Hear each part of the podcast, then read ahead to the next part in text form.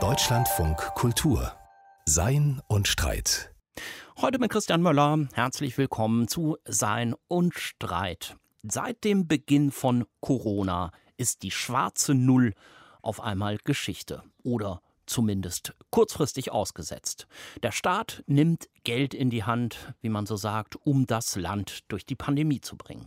Wegen Mindereinnahmen und Mehrkosten durch den verlängerten Lockdown hat das Kabinett einen Nachtragshaushalt in Höhe von 60,4 Milliarden Euro beschlossen, macht für dieses Jahr insgesamt 240,2 Milliarden Euro neue Schulden. Kommendes Jahr sind es nur noch 81,5 Milliarden.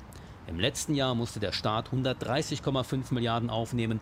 Die absehbaren Corona-Gesamtkosten belaufen sich damit auf satte 452,2 Milliarden Euro, fast eine halbe Billion fast eine halbe Billion, so die Meldung von Welt TV aus diesem Frühjahr. Da hat sich doch der eine oder die andere verwundert die Augen gerieben. Wieso kann der Staat auf einmal so viel ausgeben, wo wir doch sonst so oft hören, dass überall gespart werden muss, in der Verkehrsinfrastruktur, im Schulsystem und so weiter.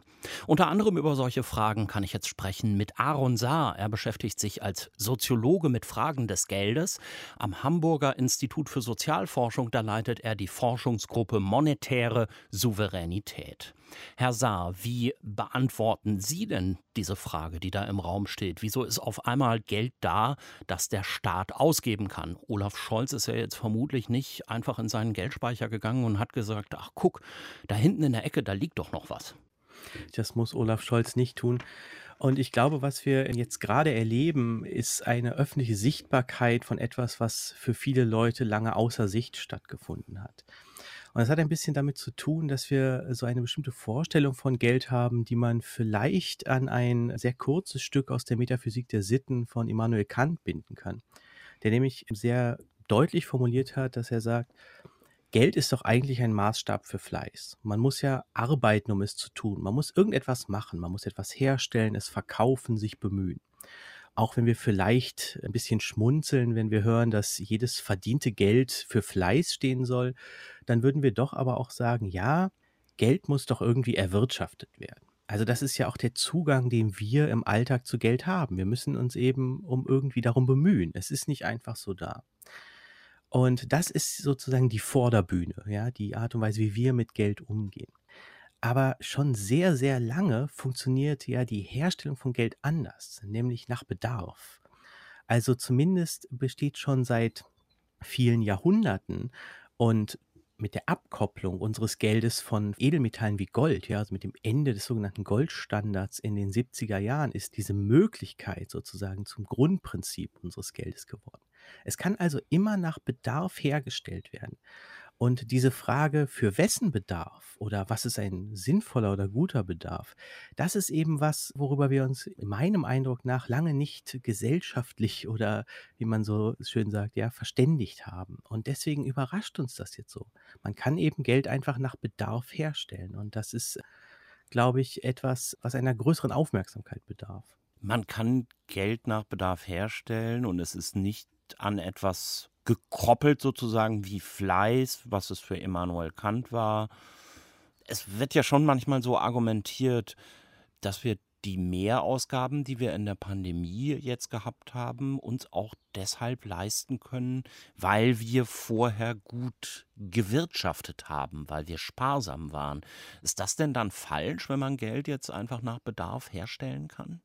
Falsch ist das sicher nicht, aber es ist eben auch nicht ganz richtig. Und das ist vielleicht auf den ersten Blick ein bisschen kompliziert, aber man muss eben sehen, dass die Art und Weise, wie Geld heute entsteht, ist durch eine Verschuldung, durch eine Verschuldung bei einer Bank. Und wenn man sich mal einmal mit so etwas abstrakt technischem wie der Bilanz der Zentralbank, der EZB, zum Beispiel der Europäischen Zentralbank auseinandersetzt, dann sieht man eben, dass in dieser Bilanz die Vermögenswerte, die die EZB hat, das sind Staatsschulden, vor allem Staatsschulden.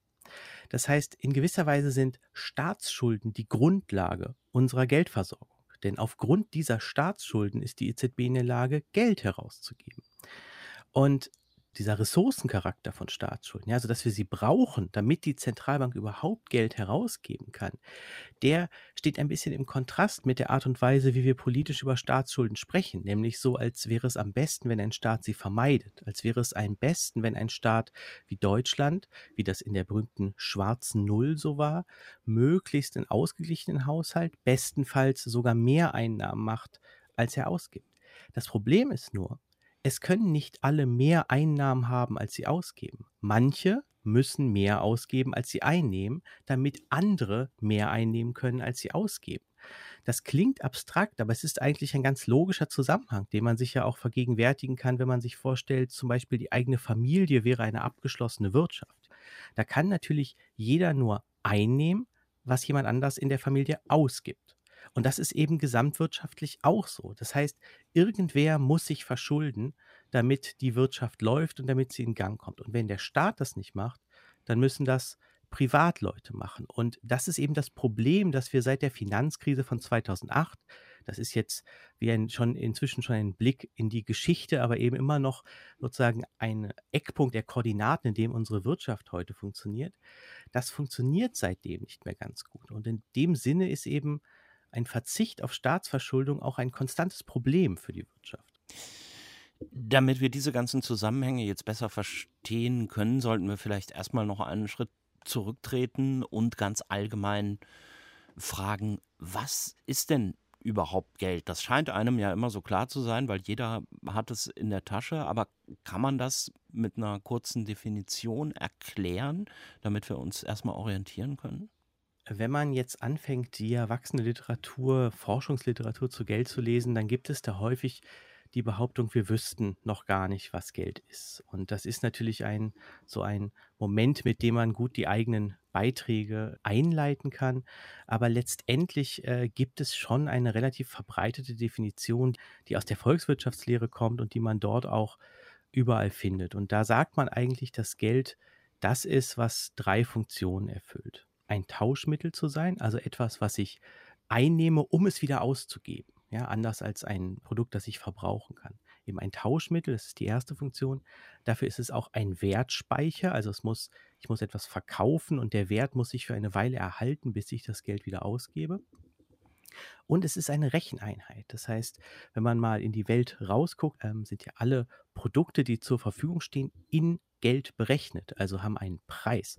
Das mag einem jetzt ein bisschen trivial vorkommen, aber es ist eben auch historisch betrachtet keineswegs so, dass wir, das war ein langer Prozess, in dem wir dahin gekommen sind, dass wir uns darauf sozusagen einigen konnten, in Anführungszeichen, dass alles, was auf dem Markt feil steht, in einer bestimmten Recheneinheit ausgewiesen sind diese klassischen Funktionen, darüber kann man jetzt streiten, welche davon wichtiger ist oder welche vorgängig und welche davon abgeleitet ist, weil die gehen ja ineinander über. Ja, ich kann nur ein Tauschmittel verwenden, wenn es auch ein Wertspeicher ist und so weiter. Aber als Ausgangspunkt, glaube ich, eignet sich diese Definition immer noch. Wenn wir verstehen wollen, wie Geld funktioniert, dann lohnt vielleicht auch noch mal ein Blick in die Entstehungsgeschichte des Geldes die Geschichte, die ich da kenne und die vermutlich die bekannteste ist, Geld ist ein Tauschmittel, das auf dem Markt entsteht, damit man bequemer wirtschaften kann. Wie stellt man sich das vor? Die klassische Entstehungsgeschichte des Geldes, die man eigentlich in der Mehrheit der auch geldtheoretischen Beiträge findet, ist die, die sich die ersten Nationalökonomen, also zum Beispiel Adam Smith und andere, ausgedacht haben. Die haben nämlich gesagt, man kann eigentlich die Entstehung des Geldes relativ einfach erklären. Und zwar einfach sozusagen aus der Art und Weise, wie Gesellschaften, die sie beobachtet haben, verfasst sind, nämlich als arbeitsteilige Gesellschaften. Die haben also gesagt, es ist doch so, dass Haushalte, also Menschen, die in einem Haushalt zusammenleben, anfangen, sich zu spezialisieren. Also zum Beispiel Getreide anzubauen oder Vieh zu züchten oder bestimmte Dienstleistungen wie Zimmermannsarbeiten anzubieten, weil sie das gut können, weil sie dafür die Ressourcen haben, warum auch immer. Aber wenn man arbeitsteilig wirtschaftet, dann muss man die Arbeitsergebnisse anderer, man muss also die Waren, die andere produzieren, bekommen und dafür muss man tauschen. Nun entsteht sofort ein Problem, denn wenn ich nur Getreide anzubieten habe und alles andere brauche, dann muss ich hoffen, dass alle anderen auch Getreide wollen, damit ich mit ihnen tauschen kann. Nun kann es aber sein, dass andere auch schon Getreide haben und sagen, ich kann dir leider die Kleidung, die ich hergestellt habe oder die Zimmermannsarbeiten nicht im Tausch anbieten, weil ich brauche dein Getreide einfach nicht. Und in dieser Situation, das war dann das klassische Argument dieser Geschichte, macht es für alle Beteiligten Sinn, ihre Produkte, also zum Beispiel das Getreide, gegen etwas einzutauschen, das andere gern hätten. Also nicht, was man möglicherweise selber gern will. Und das ist dann zum Beispiel Gold oder Edelmetall. Ja? Dann haben die gesagt, naja, Edelmetall war offensichtlich für alle irgendwie attraktiv. Also hat man angefangen, sein Getreide, seine, sein Vieh, was auch immer, gegen Gold oder Silber einzutauschen. Und dadurch wurde dann Gold oder Silber quasi automatisch, also als ein Markteffekt von selbst zu einem allgemeinen Tauschmittel. Also etwas, das dann letztendlich nur noch begehrt wurde, um es wieder einzutauschen. Und wenn man das, diesen Status erstmal erreicht hat, dann kann man irgendwann auch dieses Gold und Silber durch Papierzettel ersetzen, die einen Anspruch auf dieses Gold und Silber ausstatteten und schon hat man Papiergeld. Das ist aber dann dasselbe sozusagen, ja, also eine Ware, die vom Markt selber geschaffen wurde, um als Tauschmittel zu dienen. Und das ist eine ganz klassische Erzählung, die findet man in vielen auch pädagogischen Darstellungen des Geldsystems. Das Problem ist ein bisschen, dass sie historisch betrachtet nicht funktioniert und eigentlich unter auch in ihren Implikationen und sehr stark unter Kritik steht. Inwiefern? Was eigentlich erst die in jüngerer Zeit wieder begonnene Geldgeschichte gezeigt hat, ist, dass man eigentlich die Geldgeschichte nicht als eine reine Marktgeschichte erzählt das Geld nicht als etwas betrachten kann, das von selbst entstanden ist, weil es zum Beispiel auch, wenn man jetzt äh, in Europa bleibt, lange Perioden gab, in denen es gar kein Geld gab, ja, und man sich ja fragen müsste, wenn die Entstehung von Geld notwendig ist, damit Tausch überhaupt funktioniert, warum geschieht es dann nicht immer wieder? Ja, also warum gibt es Lücken? Und worauf diese Lücken zurückgeführt werden, ist eine, es führt zu einer ganz anderen Rahmung dieser Geschichte. Und das ist dann nämlich die Rahmung der Geldgeschichte eigentlich als einer politischen Geschichte. Denn wenn man sich anschaut, wie zum Beispiel frühe Münzsysteme, ja, im antiken Griechenland oder auch im Römischen Reich, das ja für die sozusagen die Geldordnung auf dem europäischen Kontinent über Jahrhunderte bereit, auch über den Fall des Römischen Reichs hinaus bereitgestellt hat, ja, also die Geldordnung hat noch darüber hinaus gewirkt, dann sind diese Tauschmittel eigentlich dann entstanden, wenn politische Herrschaftszentren, ja, das waren ja nicht Staaten im heutigen Sinne, sondern eben Fürsten oder, oder Tempelherrscher, wenn die gesagt haben, wir wollen eigentlich Abgaben von unseren Untertanen. Und diese Abgaben, das geht schon in der ersten mesopotamischen Hochkultur los, hat man zunächst in, in Gütern geleistet. Aber diese Ableistung in Gütern wurde irgendwann abgelöst durch die Ableistung der Tribute durch eben geprägte Metallplättchen, die wir heute Münzen. Ja, der Herrscher gesagt hat, die Abgaben, die du mir leisten musst, kannst du in diesen Münzen, in diesen Metallplättchen leisten. Und dafür zahle ich aber auch meine Ausgaben als Herrscher in diesen Metallplättchen. Also ein ganz wichtiger Faktor war zum Beispiel die, die Soldaten, ja, die Entlohnung der Soldaten in Münzen das hat eben nur funktioniert, weil man gleichzeitig diese Münzen auch als Tribute, als Abgaben, heute würden wir sagen Steuern, ja, zurückgefordert hat. Das sind sozusagen zwei Pole der Geldgeschichte, die heute ein bisschen konkurrieren. Ja, die These oder die Frage, schaffen das Märkte alleine ein Tauschmittel zu erzeugen oder sind Tauschmittel eigentlich immer schon politische Projekte gewesen? Da gibt es dann natürlich viel Debatte in den Feinheiten zwischen diesen beiden Polen meinem Eindruck nach ist es eigentlich sozusagen, ist auf jeden Fall die Geldgeschichte ohne Herrschaft, ohne Politik nicht zu erzählen. Herr Saar, wir haben eben schon gehört, erst haben die Leute möglicherweise ihre Weizensäcke durch die Gegend geschleppt, dann haben sie gemerkt, das ist nicht so gut, jetzt prägen wir Münzen, die haben natürlich auch noch eine gewisse Materialität, ein gewisses Gewicht. Dann kommen irgendwann diese Papierzettel, wo man nur noch was draufschreibt. Heute haben wir tatsächlich ja dann meistens nur noch eine Zahl auf dem Smartphone-Display. Also letztlich Geld wird immer immaterieller und immer abstrakter und mit dieser Abstraktion steht auch Georg Simmel in Verbindung. Philosoph und wird immer so genannt als Begründer der Soziologie und er hat so um die letzte Jahrhundertwende, um 1900 herum, eine sehr einflussreiche Philosophie des Geldes geschrieben.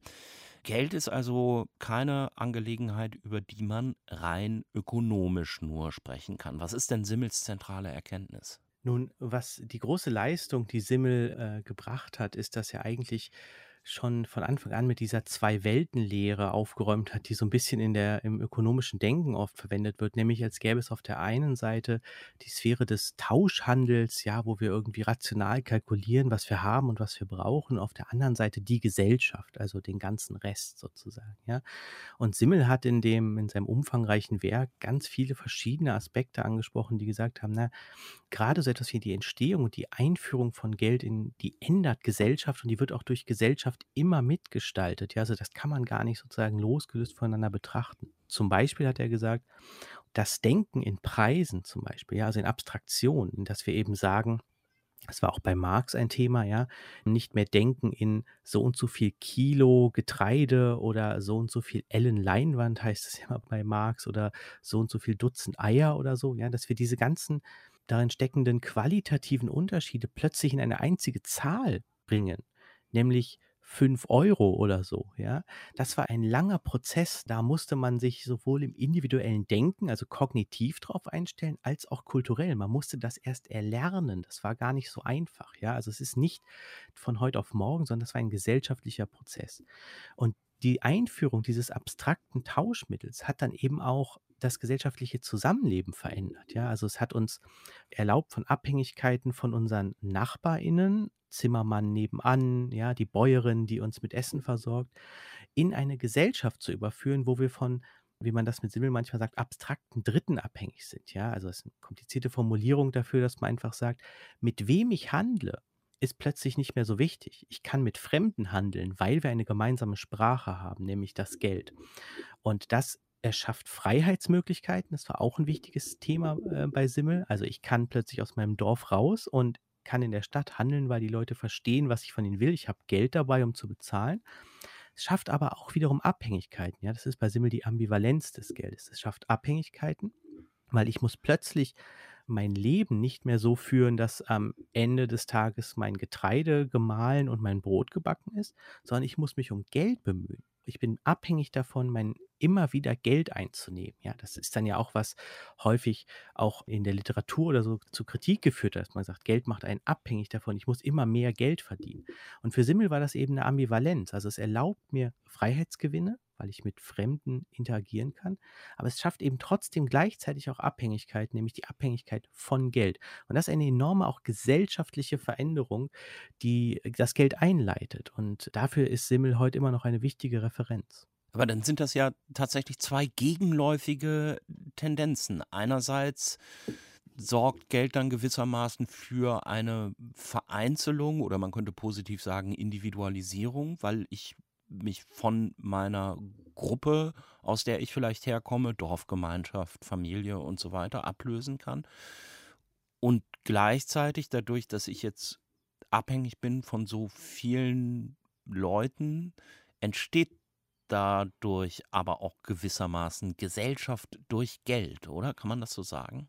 Das kann man genauso sagen. Also Simmel hat ja auch den Begriff der Vergesellschaftung geprägt, ja. Und das ist eben die Idee, dass es nicht einfach so geschehen ist, dass wir uns in unserem Handeln auf eine Gesellschaft beziehen. Ja, das klingt jetzt irgendwie ein bisschen abstrakt, aber es ist eben, wir handeln heute ja auch so, dass wir davon ausgehen, dass andere, die wir gar nicht kennen, Lebensmittel zur Verfügung stellen, die wir kaufen können.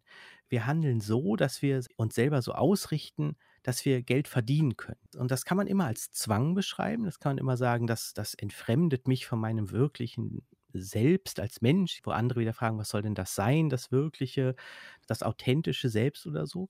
Aber man kann es eben immer auch als einen Freiheitsgewinn beschreiben. Ich muss mich eben nicht mit konkreten Personen gutstellen, zum Beispiel. Also wenn man sich vorstellt, man lebt eben in einer Gemeinschaft die Bäuerin oder der Bauer mögen mich nicht und sagen, du kriegst von uns kein Getreide, dann habe ich ein Problem.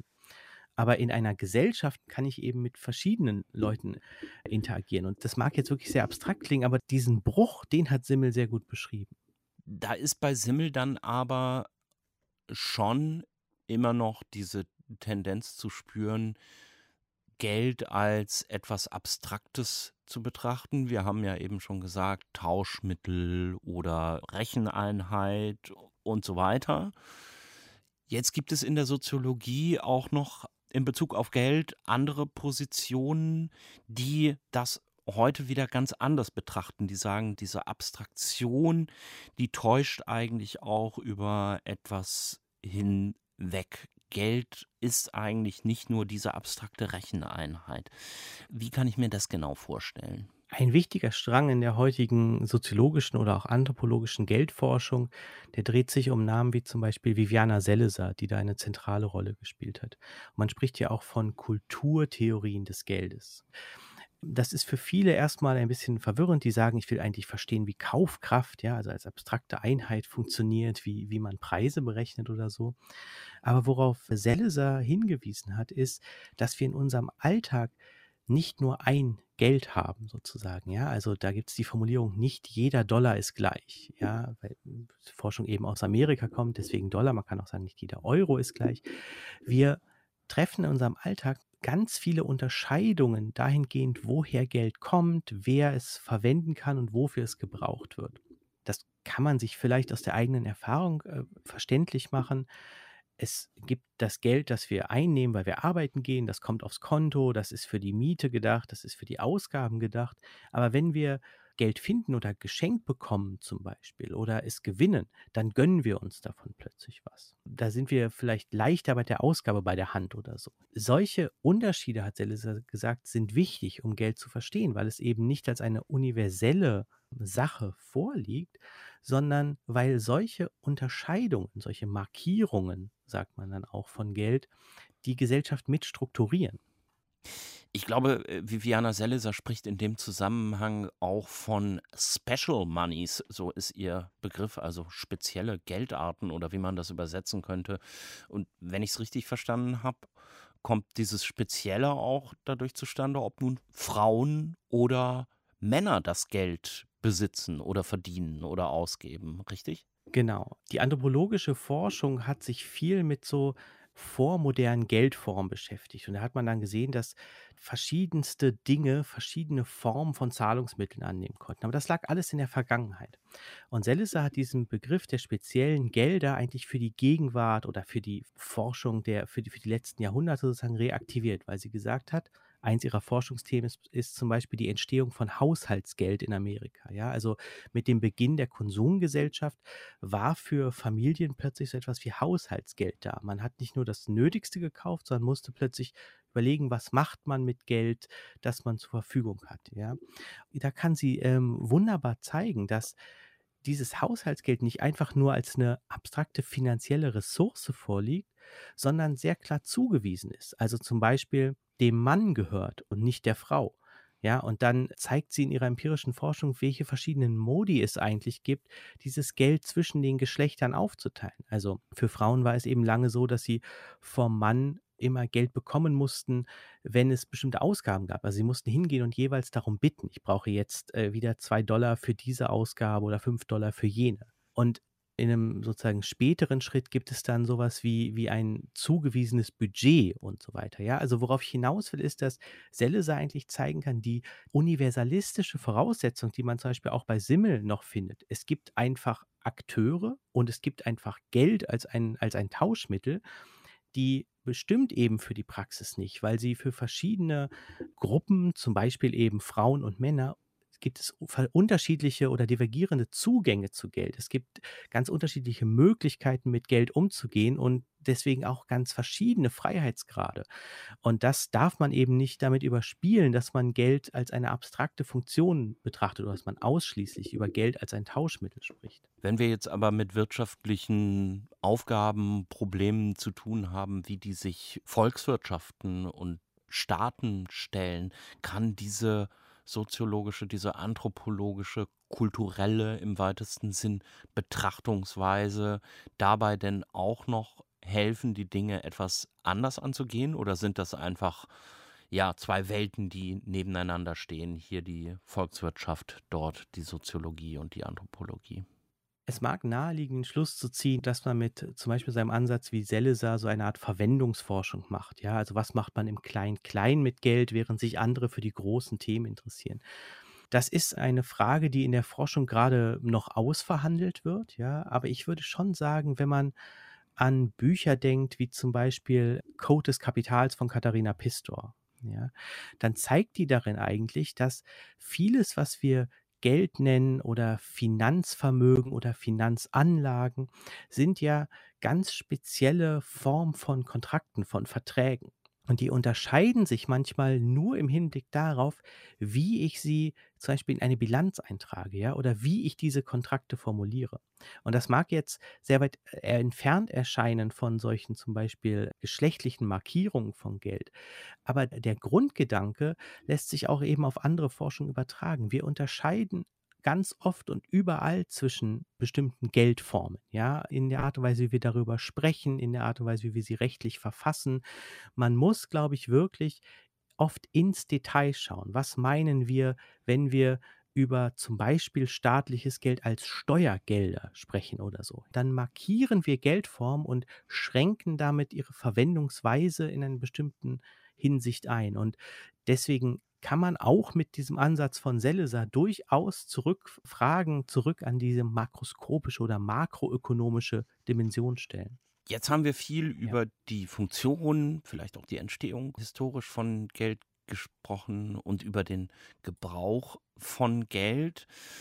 Lassen Sie uns mal, Herr Saar, schauen, wie es denn eigentlich entsteht. Wir haben das ja ganz am Anfang des Gesprächs eben schon angedeutet und da haben Sie den Satz gesagt, der vermutlich für sehr viele Menschen, inklusive mir selbst, ein bisschen wenig plausibel erscheint. Man kann das Geld einfach nach Bedarf herstellen. Das ist dann der Prozess, den man Geldschöpfung nennt. Wie kann ich mir das vorstellen? Es gibt einen scharfen Kontrast zwischen sozusagen unserem individuellen Verhältnis zu Geld, das eingenommen werden muss, und der makroökonomischen Perspektive, wo man eben sagen muss, Geld ist ja ein Artefakt, ja, ein Kunstprodukt, das muss irgendwo herkommen. Und der Modus der Geldschöpfung, der sich im 18. Jahrhundert rausgebildet hat und jetzt eigentlich alle Währungssysteme bestimmt, ist eben die Geldschöpfung auf Kredit. Das funktioniert bei Zentralbanken genauso bei privaten Geschäftsbanken. Also wir haben zwei Produzenten von Geld, das sind einmal die Zentralbanken und die privaten Geschäftsbanken. Und bei beiden ist sozusagen der grundlegende Mechanismus gleich. Das Geld ist eine technisch gesprochen eine Verbindlichkeit der Bank. Ja, also kommt auf die Schuldseite der Bilanz, ist das eine Zahl, die dort eingetragen wird. Und wenn man neues Geld erschaffen will, muss man gleichzeitig ein Vermögen in die Bankbilanz eintragen. Und dieses Vermögen ist in der Regel ein Kredit, also ein Rückzahlungsversprechen.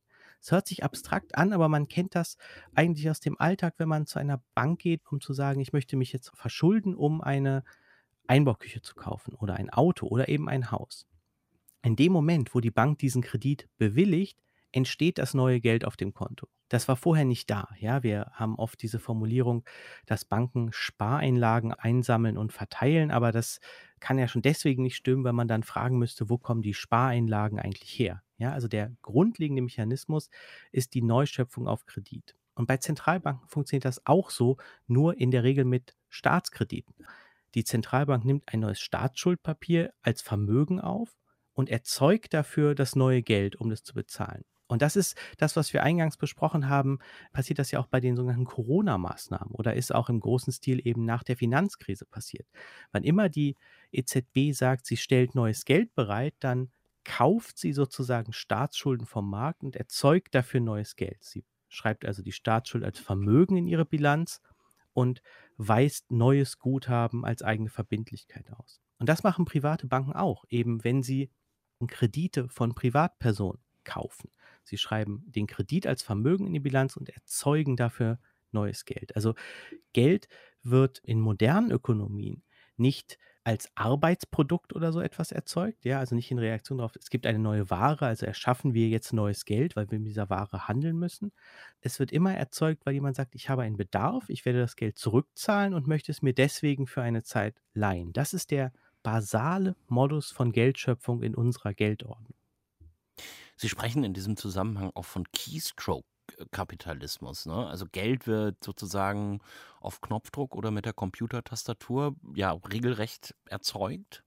Genau, also der Begriff Keystroke-Kapitalismus soll vor allem darauf hinweisen, dass diese Geldschöpfung aus dem Nichts, in Anführungszeichen, wie es manchmal formuliert wird, eben in unseren allgemeinen gesellschaftlichen Debatten, in unseren politischen Debatten lange unterrepräsentiert war. Weil man nämlich geglaubt hat, die Zentralbanken würden letztendlich bestimmen, wie viel Geld es gibt. Und die Überlegung war folgende. Natürlich, das kann man in jedem Ökonomielehrbuch lesen, können private Geschäftsbanken Geld erzeugen, wenn sie Kredite vergeben. Aber es kann ja sein, dass die Kundinnen und Kunden Bargeld abheben wollen. Und Bargeld können die privaten Geschäftsbanken nicht selber herstellen. Das müssen sie sich von der Zentralbank leihen. Also war das Argument, bestimmt doch die Menge an Geld, die die Zentralbank zum Beispiel als Bargeld bereitstellt, wie viel Geld die privaten Banken erschaffen können. Aber dieser Mechanismus funktioniert so eben nicht. Diese Kontrolle findet so nicht statt und das sagen die Zentralbanken selbst auch. Letztendlich geben die privaten Banken den Takt vor. Also sie schöpfen so viel Geld, wie ihnen lukrativ erscheint, wie sie für finanzierbar halten, also nach Bedarf der privaten Wirtschaft. Und die Zentralbanken liefern das Zentralbankgeld nach Bedarf nach. Und dieses Verhältnis, also dass sozusagen die Geldordnung, wie auch die Deutsche Bundesbank übrigens sagt, im Prinzip dem Profitkalkül unterworfen ist. Es wird so viel Geld erschaffen, wie profitabel erscheint, nicht wie die Zentralbank sagt, ist zum Beispiel angemessen oder so, ja, also nicht, das vorgegeben wird. Das markiert der Begriff Keystroke-Kapitalismus, weil es eben politische genauso wie ökonomische Fragen aufwirft, die wir zu beantworten haben. Es gibt in diesem Zusammenhang eine neue Denkschule, die nennt sich Modern Monetary Theory moderne Geldtheorie könnte man vielleicht übersetzen, von der hört man jetzt ziemlich viel. Man kann fast schon sagen, die wird so ein bisschen gehypt. Was besagt die im Zusammenhang mit der Geldschöpfung? Die Modern Monetary Theory oder auch MMT greift eigentlich ein zentrales Konstruktionsprinzip unserer Geldordnung auf und macht daraus häufig politische Argumente. Da muss man jetzt vorsichtig sein, weil die VertreterInnen der MMT immer wieder betonen, dass sie eine rein deskriptive Theorie sind. Aber ihre Attraktivität hängt eben damit zusammen, dass sie gleichsam ihre Beschreibung des Geldsystems eben mit sehr ambitionierten politischen Programmen verbinden, wie zum Beispiel einer ökologischen Transformation der Wirtschaft oder einer Abschaffung von Arbeitslosigkeit. Und die Grundüberlegung, auf denen solche politischen Programme basieren, ist relativ basal. Die sagen, letztendlich können Staaten, also Regierungen oder das Finanzministerium zusammen mit der Zentralbank so viel Geld ausgeben, wie gerade Bedarf besteht. Ja, also die sagen, der Staat muss sich eigentlich gar nicht von Einnahmen abhängig machen, von Steuereinnahmen. Ja, das ist eine Art Fiktion, in die wir geraten sind, so würden die argumentieren. Das ist aber keine Notwendigkeit. Denn, wir haben das ja auch schon besprochen, die Grundlage der Geldschöpfung durch die Zentralbank sind Staatsschulden. Also Staatsschulden, staatliche Zahlungsversprechen sind die Vermögen der Zentralbank und die Schulden der Zentralbank sind das Geld, das wir verwenden als Zentralbankgeld. Und das heißt, prinzipiell, also jetzt rein buchhaltungstechnisch gedacht, ja, kann die Zentralbank jede Schuld des Staates als Vermögen in ihre Bilanz schreiben und dafür neues Geld ausweiten. Es gibt dafür keine technische Grenze sozusagen. Ja? Und die MMT würde sagen, wir müssen das Geldsystem also sozusagen so begreifen oder eben so organisieren, dass diese Möglichkeit immer gegeben ist, dass der Staat eigentlich jede Ausgabe tätigen kann, die er tätigen will. Ja, das kann man auch sagen, als ein demokratischer Souverän nicht davon abhängig ist, von außen finanziert zu werden. Und diese irgendwie auf den ersten Blick kuriose Idee hat dann eben durch die Verbindung mit sehr ambitionierten politischen Visionen, glaube ich, eine hohe Attraktivität, die ich auch zum Beispiel bei meinen Studierenden immer wieder erlebe. Wenn ich das jetzt nochmal runterbreche, dann könnte man doch in dem Zusammenhang aber Folgendes feststellen. Es ist dann anscheinend, zumindest im Rahmen dieser Theorie, eine politische Entscheidung, eine Frage der politischen Gewolltheit bestimmter Projekte oder Maßnahmen, ob der Staat jetzt beispielsweise dann eben Geld ausgibt, um ein Land durch die Pandemie zu bringen, oder ob wir sagen, wir geben das für äh, Klimaschutzmaßnahmen aus beispielsweise. Da kann man jetzt eigentlich vor dem Hintergrund nicht mehr argumentieren mit Sparzwängen oder ja, der, man hört dann ja oft den Satz, ja, wir können das Geld ja jetzt nicht auf einmal drucken, aber so wie Sie es jetzt erklären vor dem Hintergrund der Modern Monetary Theory, geht das ja anscheinend dann doch, oder? Auf jeden Fall ist, äh, glaube ich, eine der Leistungen der MMT, dass sie klar machen, dass die Frage von Zahlungsfähigkeit, also wie Zahlungsfähigkeit ist ein politisches Gemeinwesen, letztendlich Verhandlungssache ist. Ja, es ist keine Sachfrage, die man einfach aufgrund einer Einnahmen-Ausgaben-Differenz berechnen kann. Das heißt nicht, dass man damit alle Probleme lösen kann, aber dass es eben klar sein muss, dass wir schlichte Argumente der, das lässt sich nicht finanzieren, nicht mehr gelten lassen können. Ja, das Argument ist nämlich eigentlich dann in der Verfügbarkeit realer Ressourcen zu verwenden. Also klar können wir das Geld erschaffen, um zum Beispiel den Pflegesektor auszubauen, aber haben wir überhaupt genug ausgebildete Pflegekräfte? Ja, das wäre eine Verschiebung auf die Seite der realen Ressourcen. Oder auch die Finanzierung von neuen Wohnungen muss nicht am Geld scheitern, aber die Frage ist, schafft es der Bausektor? Wo wird das gemacht? Und will man das wirklich? Ja, und diese Verschiebung, die muss man erstmal mitgehen, wenn man eben auch betrachtet, dass eben auch private Banken jahrzehntelang nach freien Stücken Geld schaffen konnten. Also auch dieses Geld könnte man ja sagen, wird gedruckt, wobei man eben diese Vokabel des Gelddruckens immer in Anführungszeichen setzen muss, weil eben völlig unklar ist, wie soll es denn sonst entstehen? Ja, also alles Geld wird in der modernen Wirtschaft auf Bedarf bereitgestellt. Die Frage ist immer, wessen Bedarf? Ist es der Bedarf der privaten Gewinnwirtschaft oder ist es der öffentliche Bedarf? Und dafür steht die MMT.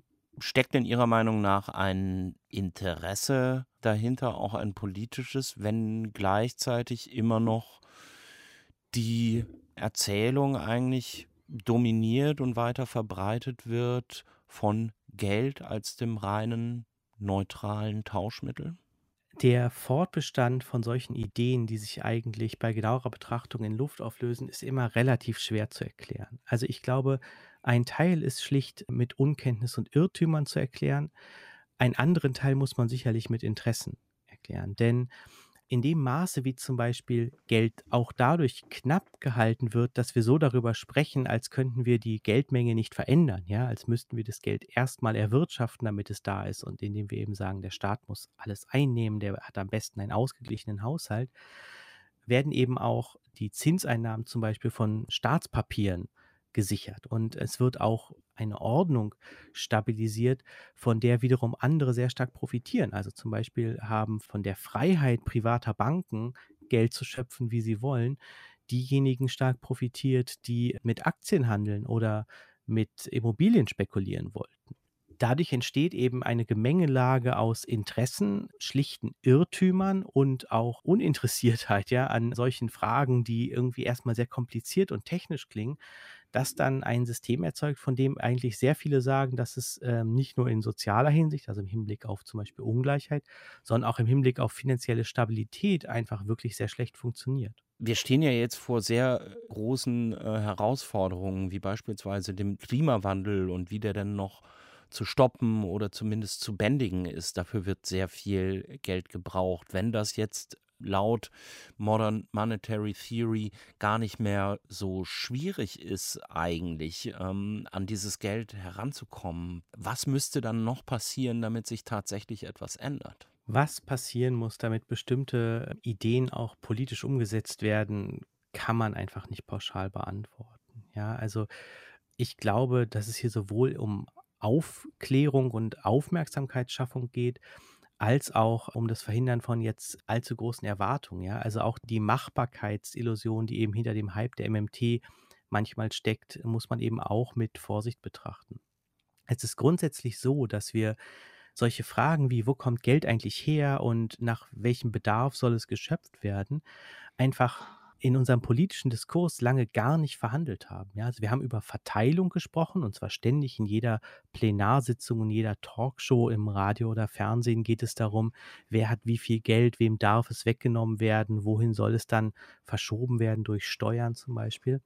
Aber die Frage, wie es entstehen kann und wie es entstehen sollte und welche Möglichkeiten eigentlich in Geldschöpfung stecken, das gehört einfach nicht zum Inventar unseres politischen Diskurses. Wir müssen erstmal das erreichen, ja? Wir müssen erstmal sagen, es muss ein breites, auch sozusagen in einer Demokratie ja öffentliches Gespräch darüber geben, was eigentlich Geld ist und woher es kommt. Und dann kann man anfangen zu sagen, man führt es bestimmten Lösungen zu, wägt ab, was möglich sind und wo reale Grenzen für solche Möglichkeiten liegen. Aber das kann eben nicht nur sozusagen in einer technokratischen Elite passieren, sondern das muss in der Breite passieren. Und dafür muss man sich dann eben auch mal mit so unattraktiven Themen wie, wie einer Bankbilanz oder so beschäftigen, ja, damit wir dahin kommen, überhaupt erstmal Möglichkeiten und Schwierigkeiten abzuwägen. Aaron Saar, vielen Dank. Ja, vielen Dank für die Einladung für das Gespräch. Ein Gespräch übers Geld. Wie prägt es unser gesellschaftliches Zusammenleben? Wie entsteht es eigentlich überhaupt? Und was könnte die neue Modern Monetary Theory an unserem Verständnis ändern? Ein Gespräch dazu war das mit dem Soziologen Aaron Saar. Er forscht zum Thema Geld am Hamburger Institut für Sozialforschung. Deutschlandfunk Kultur haben Sie eingeschaltet. Es gibt da ja diese große Boulevardzeitung, die in ihrer Werbung immer gern dazu auffordert, sich seine Meinung zu bilden. Die hat in der vergangenen Woche mal wieder so eine Online-Aktion gestartet. Was trauen Sie sich nicht mehr zu sagen, war da zu lesen und dann schicken Sie uns Ihr Video. Es geht also um die Meinungsfreiheit, von der heißt es in letzter Zeit ja häufig, dass sie durch Sprachregelungen oder sozialen Druck immer mehr in Gefahr gerate. Aber was genau ist eigentlich Meinungsfreiheit? Daniel Leuk macht sich dazu jetzt Gedanken in seinem philosophischen Wochenkommentar. Dem Wunsch, die Meinungsfreiheit zu verteidigen, liegt ein richtiger Impuls zugrunde. Das Recht auf freie Meinungsäußerung ist der Kern liberaler Freiheitsrechte. Nicht ohne Grund bringen es auch emanzipatorische soziale Bewegungen immer wieder gegen staatliche Zensurversuche oder Überwachungsmaßnahmen in Anschlag. Wenn es in den deutschen Feuilletons um Meinungsfreiheit geht, wird jedoch meistens ein sehr eingeschränkter Begriff davon zugrunde gelegt. Die einschlägigen Artikel verteidigen das Recht, seine Meinung zu sagen, ohne danach zu fragen, wie diese Meinung überhaupt zustande kommt. Die Meinung selbst wird als vorpolitisch und vordiskursiv vorausgesetzt, als sei sie immer schon vor dem Eintritt in die soziale Interaktion vorhanden, man hat sie einfach irgendwie. Gegen einen solchen verkürzten und deshalb falschen Begriff von Meinungsfreiheit wendet sich Hegel, wenn er in seiner Rechtsphilosophie gegen ein bestimmtes Verständnis von Pressefreiheit polemisiert. Pressfreiheit definieren als die Freiheit zu reden und zu schreiben, was man will, so Hegel, gehört der noch ganz ungebildeten Rohheit und Oberflächlichkeit des Vorstellens an. Roh und oberflächlich ist diese Vorstellung, weil die Freiheit von Zensur nur eine leere und abstrakte Freiheit bleibt, solange sie nicht die Frage der Freiheit der Meinungsbildung aufwirft. Unsere Meinungen sind selbst Ergebnisse von gesellschaftlichen Prozessen. Wir werden geprägt von unserer Erziehung, dem Austausch mit Familie und Freundeskreis, den Medien und allgemein den vorherrschenden Ideen und Vorstellungen. Wirklich frei ist unsere Meinung erst, wenn auch diese Prozesse frei sind. Wenn man hingegen bloß sagt, was man will, fragt man noch nicht danach, wie das, was man will, überhaupt zustande gekommen ist. Man überlässt sich der reinen Zufälligkeit des eigenen Meinens, man handelt nicht frei, sondern unfrei. Wirkliche Meinungsfreiheit ist also die Freiheit, an sinnvollen Meinungsbildungsprozessen teilnehmen zu können. Dies bedeutet zunächst, die wichtigsten Institutionen der Meinungsbildung radikal zu demokratisieren, die Schule, die Universität, die Medien. Die Inhalte der Zeitungen und die Algorithmen der Plattformen etwa dürfen nicht von einzelnen Großkonzernen, sondern müssen von uns gemeinsam bestimmt werden. Denn nur in einem Diskurs von Freien und Gleichen können sich richtige Urteile und gute Gründe herausbilden. Was bedeutet das? Freie Meinungsbildung ist inklusiv. Von jeder besonderen Perspektive ist potenziell ein wertvoller Beitrag zu erwarten. Daraus folgt, ausgeschlossene Positionen einzubeziehen, marginalisierte Stimmen zu verstärken und verschüttete Wissensformen zu entbergen. Freie Meinungsbildung ist egalitär. Kein Beitrag zu unserem Selbstverständigungsdiskurs ist wertvoller, nur weil er von einem Titel, der Herkunft, von Geschlecht, Geld oder Macht gestützt ist. Daraus folgt, Hierarchien abzubauen, seien sie ökonomisch, institutionell oder informell. Und schließlich, freie Meinungsbildung ist selbstreflexiv. Eine freie Meinung befragt sich immer wieder darauf hin, ob sie wirklich Resultat eines freien Urteilens ist oder nicht doch nur die Wiedergabe überkommener Autoritäten und von Macht durchzogener Ausschlussprozesse. Teil des Kampfes um die Befreiung unserer Meinungsbildungsprozesse ist auch, dass sich Menschen in Machtpositionen gefallen lassen müssen, dass ihnen öffentlich und auch lautstark widersprochen wird. Das gleiche gilt für das Tabuisieren und das Zurückdrängen menschenfeindlicher Einstellungen, die sich etwa in rassistischen, sexistischen oder homophoben Sprechakten ausdrücken. Wer sich allein auf sein Recht kapriziert, an solchen Einstellungen festzuhalten, ist an einem freien Diskurs nicht interessiert und für diesen auch nicht interessant. Er oder sie will sich gar keine Meinung bilden, sondern, so könnte man mit Hegel sagen, nur zanken. Wirkliche Meinungsfreiheit ist mehr als einfach nur zu sagen, was man denkt. Daniel Leuk war das im philosophischen Wochenkommentar. Und das war's für heute von Sein und Streit. Ich sage vielen Dank fürs Zuhören. Ich bin Christian Möller. Machen Sie es gut. Tschüss.